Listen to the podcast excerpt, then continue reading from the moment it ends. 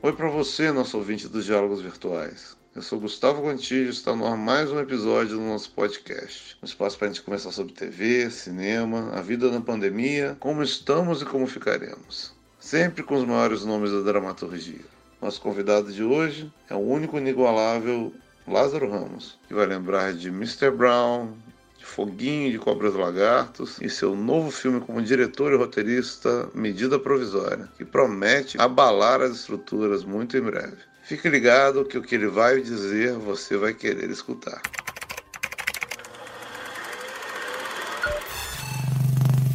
Diálogos Virtuais. Humildemente convoco a lenda viva, meu amigo, meu ídolo, Lázaro Ramos. Cheguei, estou aqui com muita alegria, com muita honra. Não sei se tenho roupa para isso, ainda estou tentando ajeitar aqui para ver se eu tenho elegância suficiente para estar nessa live. Para mim, é a mais difícil até agora, viu? Tô aqui nervoso, entendeu? Mal dormi direito. Até para fazer a introdução de hoje foi difícil. Assim, geralmente eu falo assim, Jorge Furtado, que é tão generoso. Ou versátil Fernando Bonassi, entendeu? O Lázaro eu comecei a fazer a lista dos adjetivos, já parei em 11 aqui, ó. O amigo, inteligente, sensível, calmo, educado, criativo, solidário, efervescente, euforia de criança, não se cansa nunca, generoso. Aí eu parei e falei, esse não vai funcionar, vou ter que pensar outro tipo de introdução para o Lazinho, porque é difícil mesmo. Aí peguei o livro dele, falei, vou olhar pelo livro dele, que o livro dele tem várias colas. Ele pede para sempre começar com essas duas perguntas. Esse personagem é um presente para você? E você prefere teatro, cinema ou TV? Ah, que maravilha. Bom, dois comentários. O primeiro é que a primeira parte da apresentação eu tô com medo do que é que você vai me pedir depois. Porque foi muito elogio aí, eu sinto que vem algum pedido. E a segunda parte, realmente, é a pergunta que mais um ator responde, né? Pelo amor de Deus. Mas você sabe que eu tô ficando agora esperto, né? Ah. Porque depois de um tempo de carreira, você descobre que você pode mentir. E aí, a essas duas perguntas eu minto. Simples assim. Já respondi demais elas, então agora eu já minto. Só para lembrar todo mundo, a gente está fazendo essa série de, de, de bate-papos aqui com muito carinho, muito amor. Uma para relaxar todo mundo, que acho que está todo mundo precisando relaxar, precisando ter é, conversas um pouco mais produtivas, menos robóticas, menos automatizadas. Mas a gente também precisa que vocês lembrem muito das outras pessoas aí fora. O Globo criou um site que é para quem doar, onde eles reúnem todas as entidades também idôneas, é, entidades que a Globo verificou. Você pode achá-las por organização é, geográfica, você acha elas todas aqui, com todos os dadozinhos. Gutão, muito legal isso que você está fazendo. Eu tenho falado isso, já falei várias vezes, já virou meio lugar comum, mas a gente tem que repetir mesmo. O que a gente está vivendo só vai resolver na coletividade mesmo, na solidariedade. Quem tiver com força, quem puder contribuir, Qualquer ajuda é válida. Se você der 20 reais, já vale a pena. Não pense em quanto você está doando. Pense em doar só e pense em lembrar os outros de doar também, sempre que você puder. Lembrou no meio da madrugada, vai lá e doa. Não tem problema nenhum, não. Acho que a gente podia começar ali, aquele momento que você descobriu que você ia ser o Lázaro, o criador. Que ia ser aquele cara que ia ter uma carreira artística e ia criar coisas, seja pela interpretação. Começou pela interpretação, não foi? Como é que foi isso? Conta. Interpretação, Guto, não veio com a assinatura de criador não. Era mais necessidade de me comunicar e fugir da timidez. Eu era uma pessoa que a cabeça era cheia de ideia, cheia de pensamento e não tinha coragem de falar nada. Ficava só na cabeça. Aí me tornar ator possibilitou eu colocar para fora meus sentimentos. Era uma coisa que eu não sabia que era uma profissão. Quando comecei a fazer teatro, eu nunca tinha visto uma peça de teatro. Fiz na escola antes de assistir, entrei no bando de teatro Lodum antes de ver, de ter cultura de ir no teatro. Então eu não sabia que aquilo era uma profissão. Aquilo para mim, na verdade, virou uma necessidade vital de poder me comunicar, de falar coisas. Quando eu encontrei com o bando, que para quem não conhece é o elenco todo do Opaió, é um grupo de teatro lá da Bahia, trouxe um outro sentido, porque eu comecei a entender como a plateia saía impactada dos espetáculos do bando, eu comecei a querer aquilo, e aí começa o criador. Mais ainda, muito associado com o grupo de teatro, nas normas do nosso grupo, no jeito de escrever do nosso grupo. Minha identidade mesmo veio depois do primeiro desemprego. Tem nada de lúdico. Não foi por nada belo. Eu trabalhava como técnico em patologia, né? No é. hospital. É. Eu larguei tudo porque João Falcão me convidou para fazer a máquina em Pernambuco na época. Eu neguei três vezes, até que eu fui fazer, fui para Pernambuco. Eu, Wagner, Vladimir Brista, Gustavo Falcão, Karina Falcão e Felipe Cury. E aí a gente veio pro Rio de Janeiro, fizemos uma temporada de sucesso de três semanas Olha. e o espetáculo parou. E de repente, eu voltei para Salvador, sem trabalho no hospital, sem peça de teatro para fazer. Meu grupo já em cartaz com duas peças, não daria para eu entrar. E na primeira semana, eu com 16 anos de idade, eu já não queria ser sustentado pelo meu pai. E aí eu voltei para casa do meu pai, cara, voltei com a vergonha, Guto. Você tinha 16 anos? Não, nessa época eu tinha 20. Tá. Mas com 16 eu comecei o estágio como técnico em patologia. Sim. Então entrava aquela graninha mínima, aí depois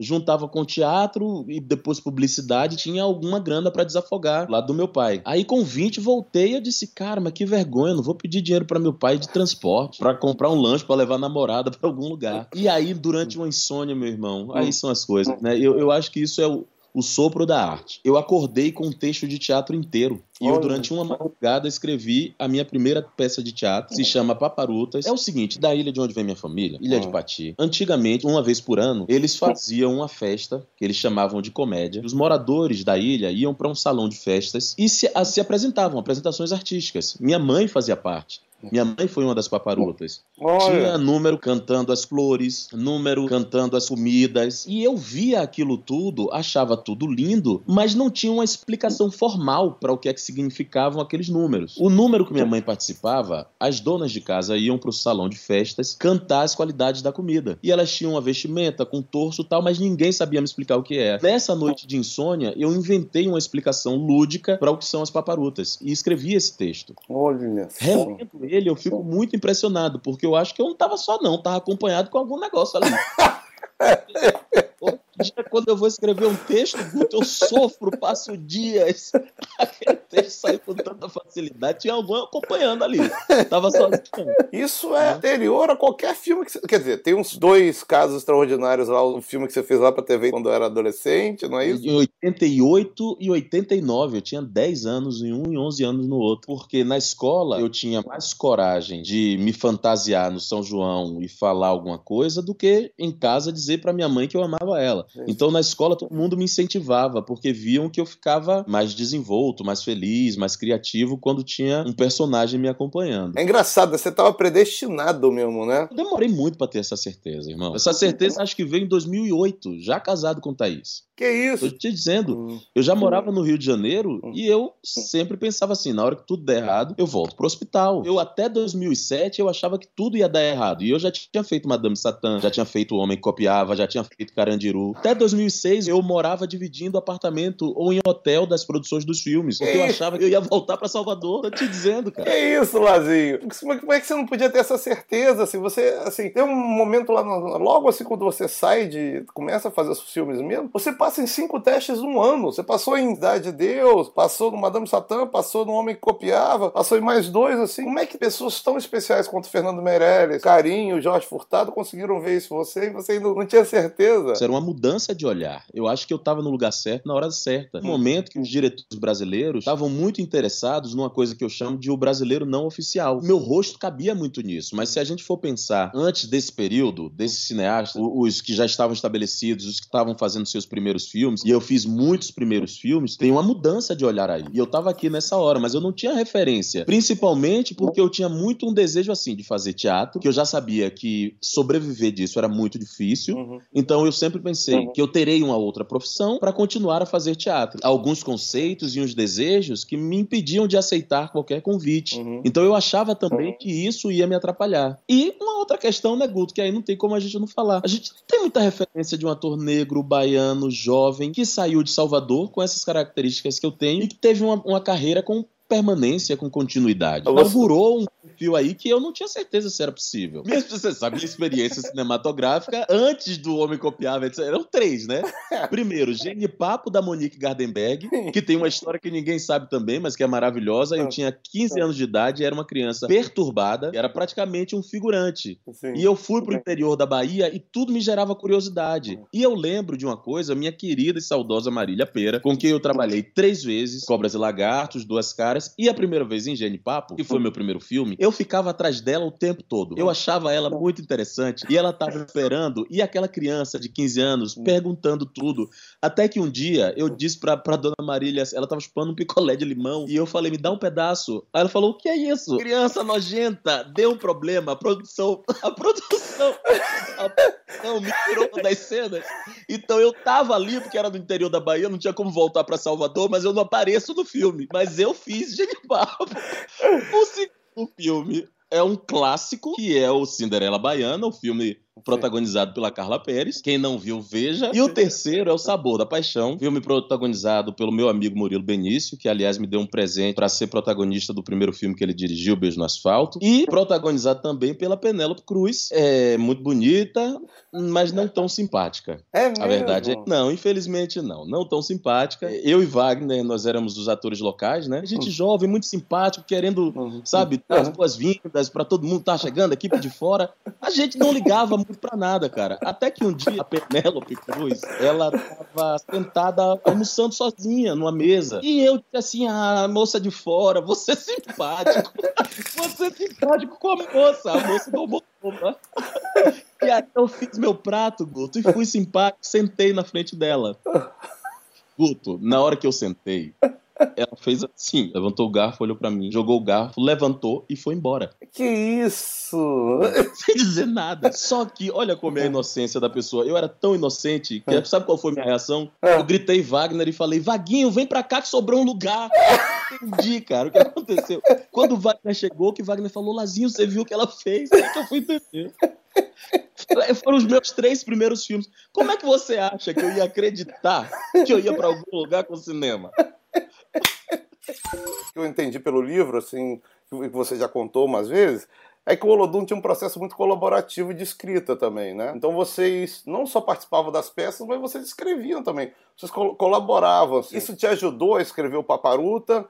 Ou foi realmente um negócio instintivo, assim? Você foi do jeito que tava e me mandou bravo? Ó, isso ajudou e ajuda até hoje, porque eu acho que o bando, o que é que ele me deu? Como a gente tinha um teatro ali da urgência, que tinha um assunto urgente, assuntos que não eram falados no teatro, na hora que a gente ia improvisar, e aí, por exemplo, tem uma informação que pouca gente sabe, mas o Opaió, o filme, que é bem parecido com a peça de teatro, foi escrito em oito dias. Por que, é que isso foi possível? Porque é um grupo de atores que trabalhavam juntos durante muito tempo, com uma técnica específica de estímulo à improvisação. E quando se juntou para improvisar, o espetáculo todo nasceu. Eu acho que essa técnica do bando, que inclusive eu já aconselhei eles a escreverem, porque é uma técnica de escrita e de trabalho de improviso muito interessante, traz uma liberdade e ela faz com que você pesquise em si assuntos e um jeito de falar que não foi experimentado ainda. O Opaió hoje em dia se tornou popular, mas quando estreou aquele espetáculo foi um fenômeno em Salvador. Uhum. O Caetano escreveu, quando viu o Opaió pela primeira vez, dá a dimensão do que é aquilo, aquele coletivo de atores falando daquele jeito, mostrando esses personagens que não estavam no palco. E isso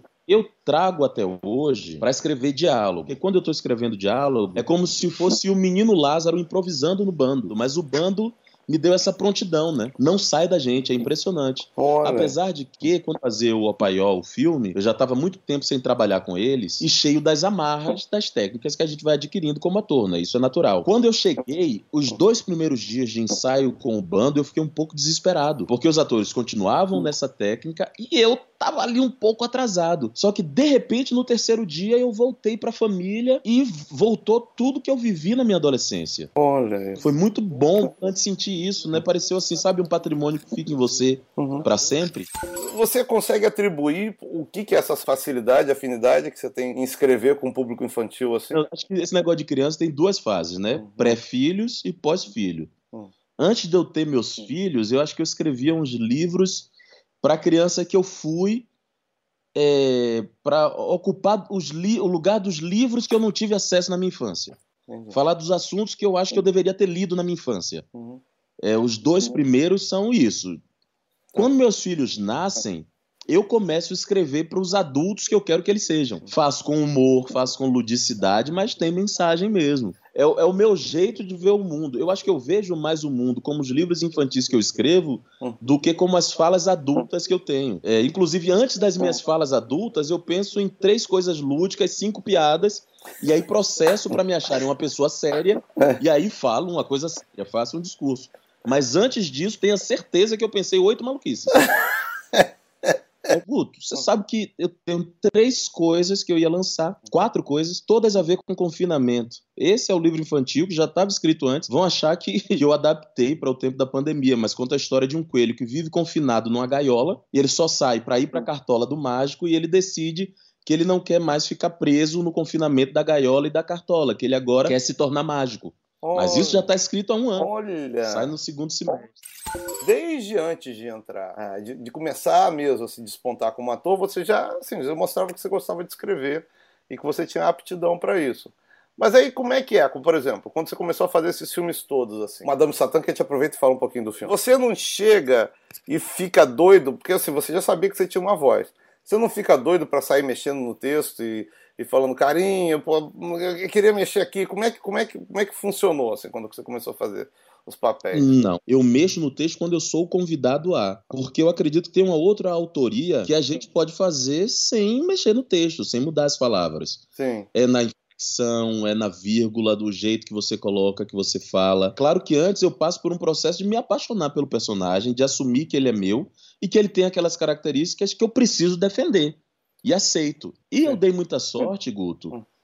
que assim, eu, eu, eu, encontrei ótimos roteiristas. O roteiro do Madame Satã é do Carinha Inus, do Sérgio Machado e do Marcelo Gomes. Sim. Os roteiros do Jorge são roteiros, todos os trabalhos que eu fiz com o Jorge, é, Acho que o Brau, como eu tinha a participação também ali no roteiro, eu até me ousava mais. Mas todos os filmes do Jorge que eu fiz, eu sempre entendi que a melhor maneira de fazer os filmes, principalmente pelo jeito que o Jorge escreve, uhum. é aceitando e obedecendo aquela escrita dele, que é maravilhosa. Eu confio tanto no Jorge como roteirista, uhum. que quando ele me chamou para fazer o saneamento básico, eu li o roteiro, ele falou assim: o que, é que você achou? Eu falei, Jorge, eu não entendi nada, mas eu vou fazer porque é você. E provavelmente será bom. Porque ator também não é senhor da verdade, não. Às vezes a gente não entende Sim. o jeito de contar a história. Então, é, eu, eu acho que a primeira alternativa não tem que ser mudar o texto. Tem que ser primeiro tentar entender qual é a história que está sendo contada, qual é o tom que o diretor quer. Hum. E aí, depois, se você vê que a intenção do cara não está funcionando, aí você sai opinando, mas tem, tem, tem uma certa cerimônia, eu acho, pelo menos. Tudo que a gente vê que tem o seu nome envolvido, você consegue ver tem sua marca. Não importa se é no teatro, se é um livro infantil, no cinema, tem um traço seu, assim. Você consegue incorporar você mete o seu DNA ali no meio das coisas. Mas assim, eu imagino que você, desde cedo, você já queria mostrar quem é o Lázaro. É, não foi muito um desejo, não, não Guto. Não é, não é t... Hoje em dia é mais desejo, é mais estruturado. Eu sei falar, eu sei falar sobre a minha estratégia de escrita, eu sei falar da minha estratégia de escolha de histórias. Hoje em dia eu sei teorizar, mas antes era só vontade de existir. Essa vontade de existir, ela pode ser motor criativo. Tava lembrando aqui, por exemplo, do Foguinho. É um personagem que foi escrito de uma determinada maneira. E qual foi a minha maneira de escrever, o meu jeito de escrever? Foi colocar uma identidade com aquele bigodinho louro, que na minha cabeça era um negativo do Charlie Chaplin. Uhum. Quando eu fiz aquilo foi porque eu estava vendo muito filme do Chaplin, que era um rosto branco com bigode preto, e eu fiz o inverso. Ah, muito bom. E o jeito que eu falava o texto. Toda vez que o personagem era maldoso, eu falava com um olhar meio carente, que estava pedindo amor. E toda vez que ele era bonzinho demais, eu colocava uma dúvida. Uhum. Para o personagem não cair num clichê, num estereótipo feito por um ator com as minhas características. E isso também é escrita. Sim, exatamente. Concordo plenamente. Hoje em dia, uhum. tem uma coisa que, assim, como os assuntos que eu quero falar nem sempre são viabilizados, então tem uma coisa assim: se você for olhar nos meus livros todos, Guto, hum. todos os meus livros têm o arco clássico. Hum. Eu não saí do arco principal. Você sabe cedo qual é o objetivo do personagem, hum. ele encontra alguma coisa que dificulta ele vencer, trajetória, depois ele chega no final clássico. Sim. Por quê? Porque eu tenho consciência de que esses assuntos que eu falo todos são tão importantes que eu tenho que usar essa linguagem que tá, já está no sentimento de quem vai ler uhum. para eu acessar outros lugares. Hoje em dia, eu consigo ousar um pouco mais. O medida provisória é uma ousadia, foi motivo de muita teimosia, de conversa com muitos amigos que sabem mais do que eu, que têm mais experiência, uhum. em cima de uma estratégia que não torna o filme perfeito, mas eu acho que torna ele um filme que tem uma identidade em um lugar muito importante. Uhum. Para falar de racismo, de exclusão, de preconceito, ele é um livro que ele canalhamente usa estratégias de aproximação muito populares, humor e emoção. Que é o mesmo arco, se você for ver, é um arco que ele está presente no Na Minha Pele, Uhum. ele está presente no topo da montanha. Que é o quê? A primeira parte do Na Minha Pele e do topo da montanha e do Medida Provisória são assuntos emocionais, bem-humorados, cotidianos. Depois se apresenta o dilema, o estilo muda um pouquinho. No topo da montanha vai direto para o drama. O Na Minha Pele, ele no meio do livro, ele pede para o leitor escolher se ele quer ler. Eu Uhum. aviso que o assunto vai ser mais político. E a segunda parte é política, quase ativismo. Sim. E o Medida Provisória, ele sai da comédia, vai pro thriller e no fim ele vai pro drama. Sim. É um jeito que eu encontrei de tocar o coração das pessoas para os assuntos que eu quero falar. Sim. É sim. uma estratégia de aproximação e que eu fico muito feliz porque eu vejo que deu certo. Eu nem tinha consciência disso. Hoje Ah. em dia, eu, eu, eu tô. eu- outro dia, uma amiga minha chamada Fernanda Júlia, grande diretora da Bahia, me chamou porque ela está fazendo um mestrado e ela estava querendo conversar com autores negros, Hum. entender qual era aquilo que. as técnicas que eles usavam. Sim. E aí eu descobri que, que essa minha técnica eu quero chamar de escrita da afetividade, da aproximação. Porque ele capta pelo coração, afeto, afeto, afeto, mas não deixa de falar as coisas. Sim. Não sei até onde eu vou assim, mas é um lugar que me traz um certo conforto. Porque eu também tenho uma voz muito humorada. E eu não gosto de abrir mão disso. É, é, é o meu jeito de ver o mundo. E usar o humor como aproximação é. Eu acho incrível. De que maneira, o Rodrigo está perguntando de que maneira os grandes diretores com quem você trabalhou, Karim, Jorge, João Falcão, tem uma lista aqui de- gente boa que você tra- já trabalhou. Está perguntando influenciaram na sua estética, mas eu digo mais assim, é, o que, que eles influenciaram na sua escrita, no seu método de trabalhar? Eu acho que quando, como minha formação maior é no bando, Uhum. e é um teatro ativista, é teatro popular, é um teatro que busca levar para o palco os assuntos da população negra que não estão no teatro, Uhum. esse ativismo é, era o meu primeiro modo de funcionamento. Tá. Quando eu conheci João Falcão, o João me traz um teatro lúdico que eu não tinha experimentado. Uhum. A poesia da máquina, do texto de Adriana Falcão, o jeito que João marcava, a brincadeira de linguagem, o jogo de palavras, eu encontrei um outro negócio que eu disse: eita, existe isso aqui também. De repente encontro o Jorge e o cara mostra a estrutura. Uma coisa muito importante também, né? Que, que o Jorge tem uma frase linda que eu vi numa conversa de Jorge com Guel, que eu não esqueço nunca, nunca, nunca, nunca. Essa frase ficou para sempre. Teve um dia de uma reunião deles que eles disseram assim: não, a gente quer fazer biscoito fino para as massas. Uhum. Eu acho, e eu vendo esses dois gênios conversando, e eles falando sobre isso, de fazer um produto de grande qualidade, mas que fosse acessível, aí eu digo, é, olha, aí tem caminho, tá vendo? As coisas não são rígidas.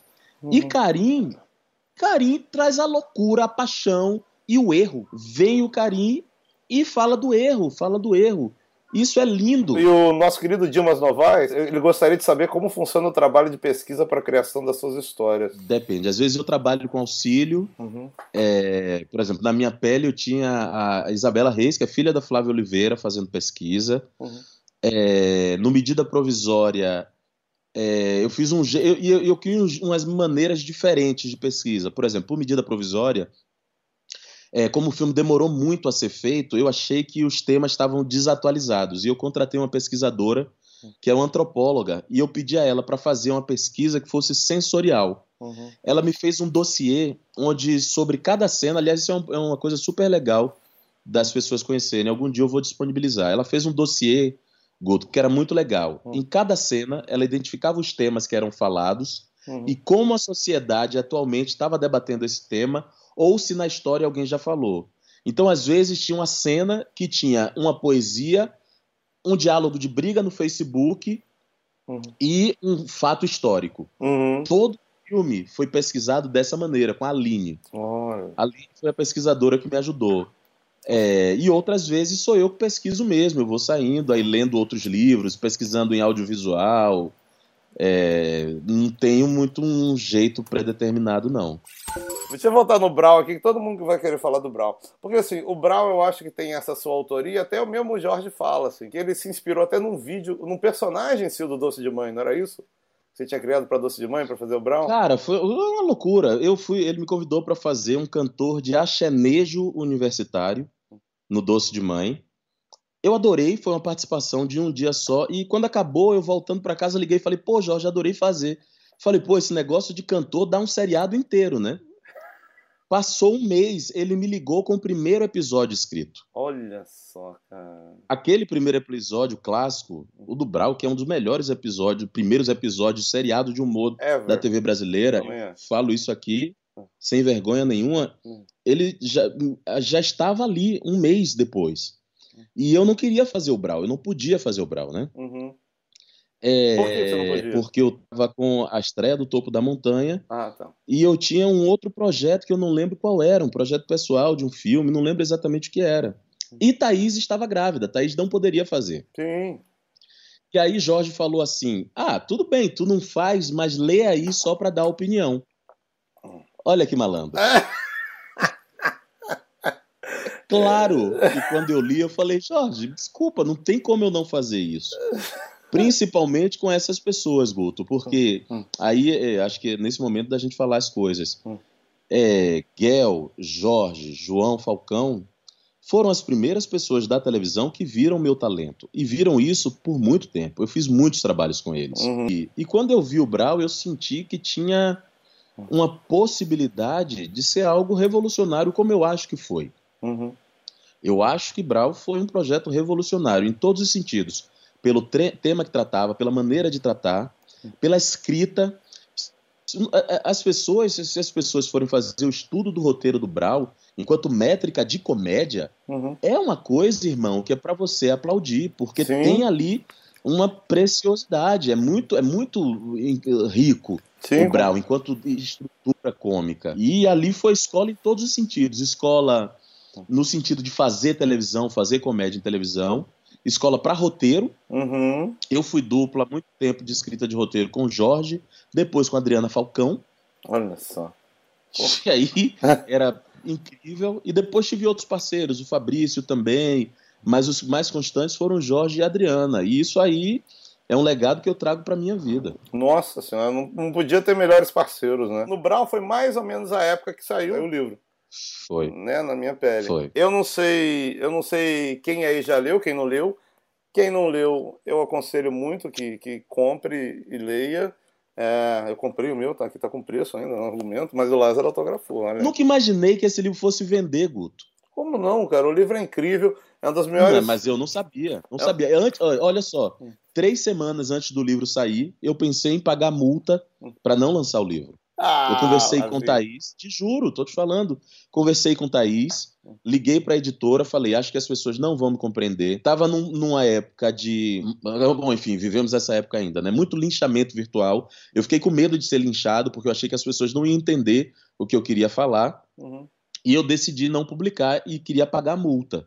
Liguei para Daniela, que é a editora do livro, Hum. e Daniela me deu uma sugestão. Ela falou: dê esse livro para cinco pessoas lerem Olha. antes de você tomar a decisão.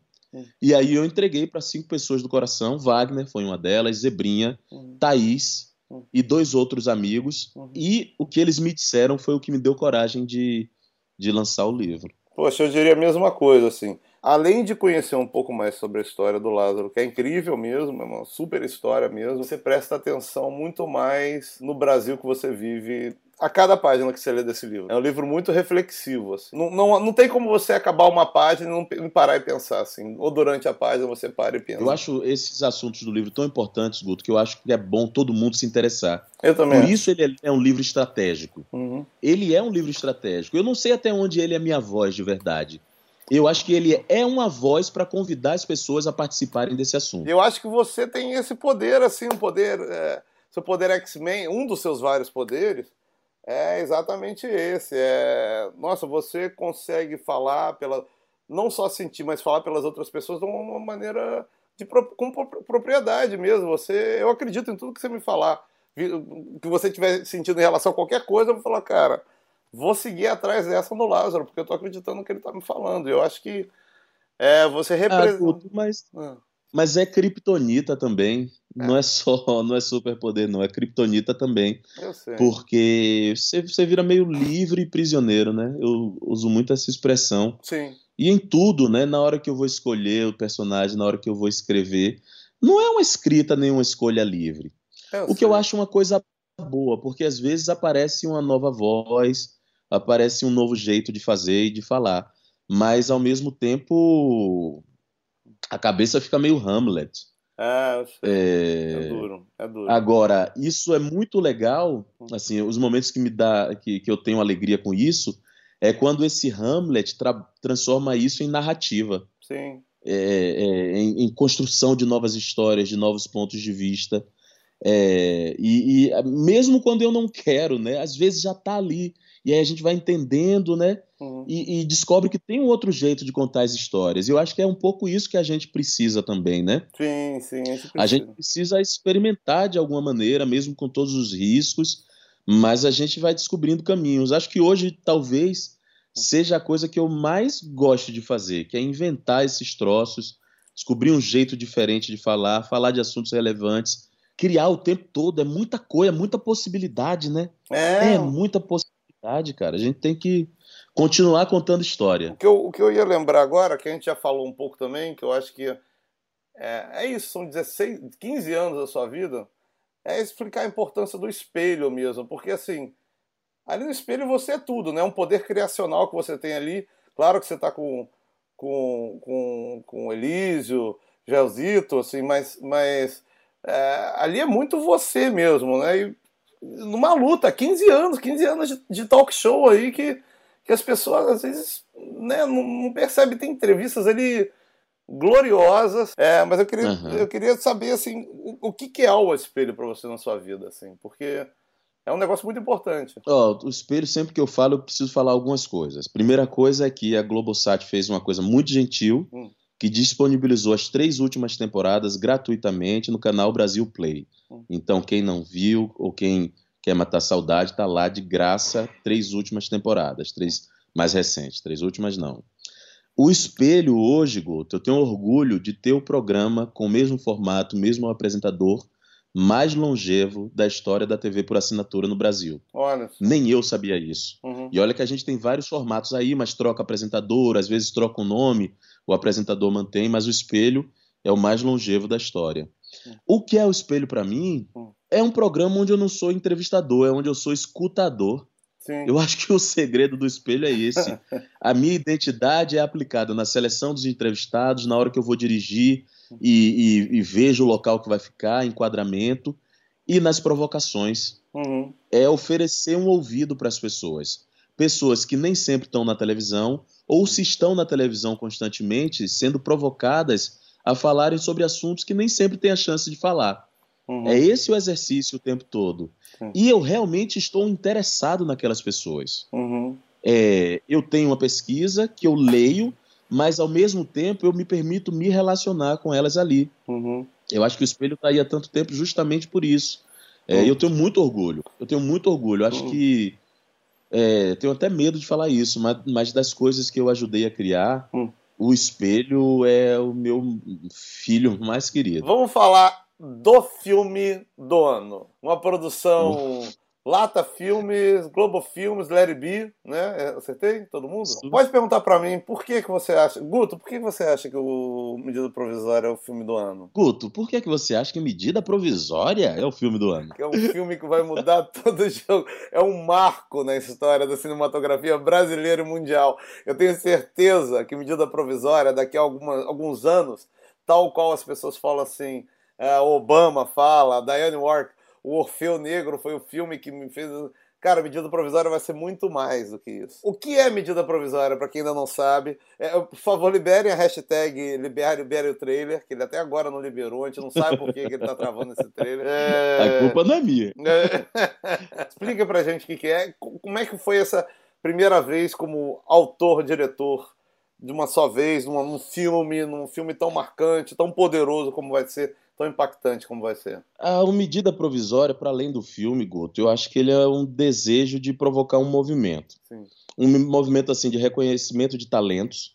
A equipe do programa do filme é muito especial. Sim. É, um reconhecimento de um tipo de narrativa. Sim. É, e por, por muita insistência, né? É, acho que ele é a tentativa de inaugurar uma linguagem. Sim. Eu acho que a linguagem ainda não está estabelecida do medida, mas ele está apontando para um caminho que eu intuo aqui, que eu sinto e que eu queria que as pessoas vissem isso realizado.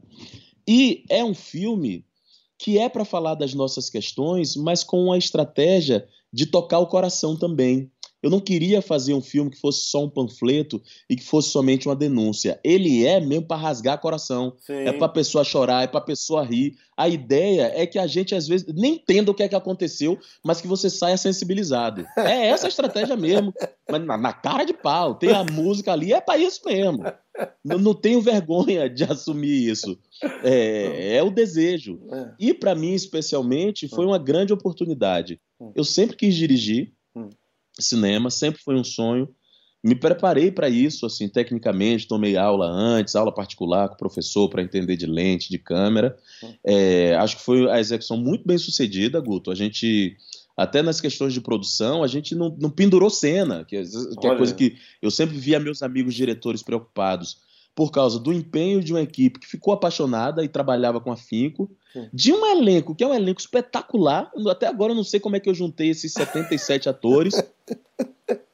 De Thaís, Adriana Esteves, Renata Sorra, Alfred Enoch veio da Inglaterra com um mês aqui antes, treinando sotaque português, seu Jorge. É, é- é um troço que, que eu não, não faço ideia como é que foi possível. Provavelmente eu tô devendo um monte de favor e nem sei. Daqui a pouco o povo vai começar a pedir. Mas eu sou muito orgulhoso e tô ansioso para as pessoas assistirem. Não. Muito ansioso mesmo. Bate bola aqui, rapidinho. Um lugar pra escrever. Lugar para escrever, quintal. Ninguém falou isso até agora. É o único lugar que eu tenho uma chave e ninguém vai entrar. É o único lugar que eu consigo me trancar por fora. Sozinho ou na sala de redação, com um bando de gente? Tanto faz. Aprendo de todas as maneiras. Sozinho tenho muita dificuldade, preciso ter muita disciplina. Na sala de redatores eu me sinto estimulado e essa troca ajuda. Não dá pra escolher, que não. bom, que bom. Aquela pergunta que você adora: teatro, TV ou cinema? Emprego. Ah, drama ou comédia? Ixi, Maria, drama ou comédia? É. Eu não sei diferenciar um do outro, eu faço tudo igual. Pra mim é tudo a mesma coisa. Eu não sei, não. É, Não faço a menor, juro por Deus. A gente, Juro por a Deus. gente eu que vê você che- diferente, Eu então. queria chegar a esse. É, não, eu queria chegar a esse ponto, inclusive. É. Botar uma prótese dentária pra fazer um drama. Eu tô, tô nesse ponto. Meu desejo é esse. Ator, diretor ou autor? Ator, porque eu acho que eu sou ator quando eu dirijo e quando eu produzo e eu escrevo. O ator tá sempre do lado. É ele que me dá suporte pra fazer o resto. Star Trek ou Star Wars? É difícil também, hein? Ah, Star Wars. Não, não é difícil, não. Ah, é. Desculpa. Ah, Star Trek tem uma história de luta, entendeu? Tem Michelle Nichols, a Tenente Uhura, que tava lá antes de todo Isso é minha mundo. vida. Eu não Ah. preciso ver Star Trek pra pensar em história de luta. Eu quero é Star Wars. Marvel DC, que você é nerd que nem eu. Caramba, essa aí é difícil. Vou escolher Marvel, mas sem muita firmeza. Hitchcock, Truffaut, Fellini ou Bunhão? Ah, Fellini. Sem, sem- aí não tenho dúvida. Spielberg, Coppola, Scorsese ou George Lucas? Só por uma questão afetiva, Spielberg. Spielberg define a minha É, adolescência. eu também. Define o mundo dos sonhos do cinema pra mim. Foram os primeiros filmes que eu tive acesso, cara. Spielberg. É, É, isso. também. Spielberg era muito, ele é muito denominador comum, né? Ele consegue falar pra todo mundo, é um cara E você sabe que a gente nessa quarentena tá vendo os filmes antigos com nossos filhos. Hum. E os filmes do Spielberg continuam batendo na veia dos nossos filhos. Nossa senhora. Crianças de agora, as crianças estão apaixonadas É. pela mesma história que a gente viu há tanto tempo atrás. Spike Lee, Ah. John Singleton, Steve McQueen ou Jordan Peele? O nome disso é sacanagem. É. Dá pra juntar Spike Lee com Jordan Peele? Dá, dá, dá. A mas- gente fazer. É, vamos juntar os dois, dá essa, dá essa moral pra mim. Tá Porque. Spike Lee tem uma função muito importante na inauguração de, de uma voz, Hum. mas o Jordan Peele tá trazendo. Tá ressignificando essa voz, né? E tem uma liberdade, cara, e uma ousadia É. que é. é. Frescor, né? Uma, né? uma É. liberdade. Um disco. Puta de acho, deixa eu ver. Um disco. Legião, é, quatro estações. Oba! Saiu no dia do meu aniversário, você acredita? Dia 26 de outubro. Aqui é, escor... É mesmo? é escorpiano que nem a gente. É, um livro. Ah, um defeito de cor, Ana Maria Gonçalves. Sim, é demais. Um filme. Ah, esse vai ser em homenagem a Jorge Furtado, porque é ele que me apresentou. Hum. Nós que nos amávamos tanto. Ah, Hétero Scott. essa aqui é a mais difícil, talvez, da noite. Mário Sérgio, André Catimba, Petit Kovic, Dida Vampeta ou Ramon Menezes? Rapaz! eu, vou, eu vou te surpreender. É, Se eu escolher Petkovic, eu tô errado? não. Por isso que eu botei ele aqui. Eu tô errado. Não tá não, tá certíssimo. Escreva uma série sobre a nossa história. Você pode reviver ator, autor, pode pegar autor vivo. Quais quatro autores vão escrever isso com você?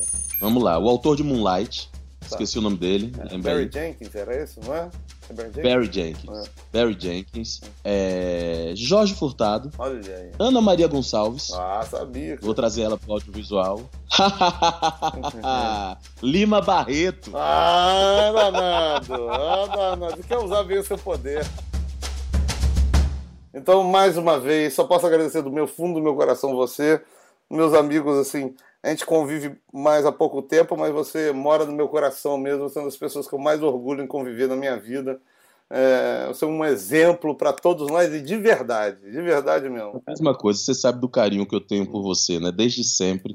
Primeira vez que a gente se conheceu, parecia que a gente já tinha vidas é? passadas de proximidade. Obrigado.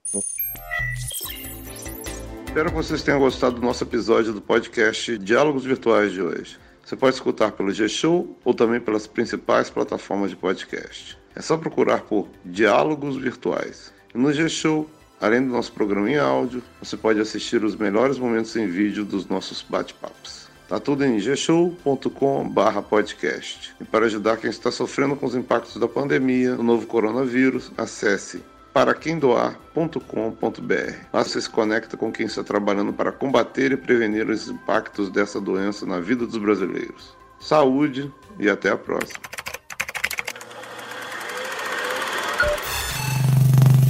Diálogos Virtuais.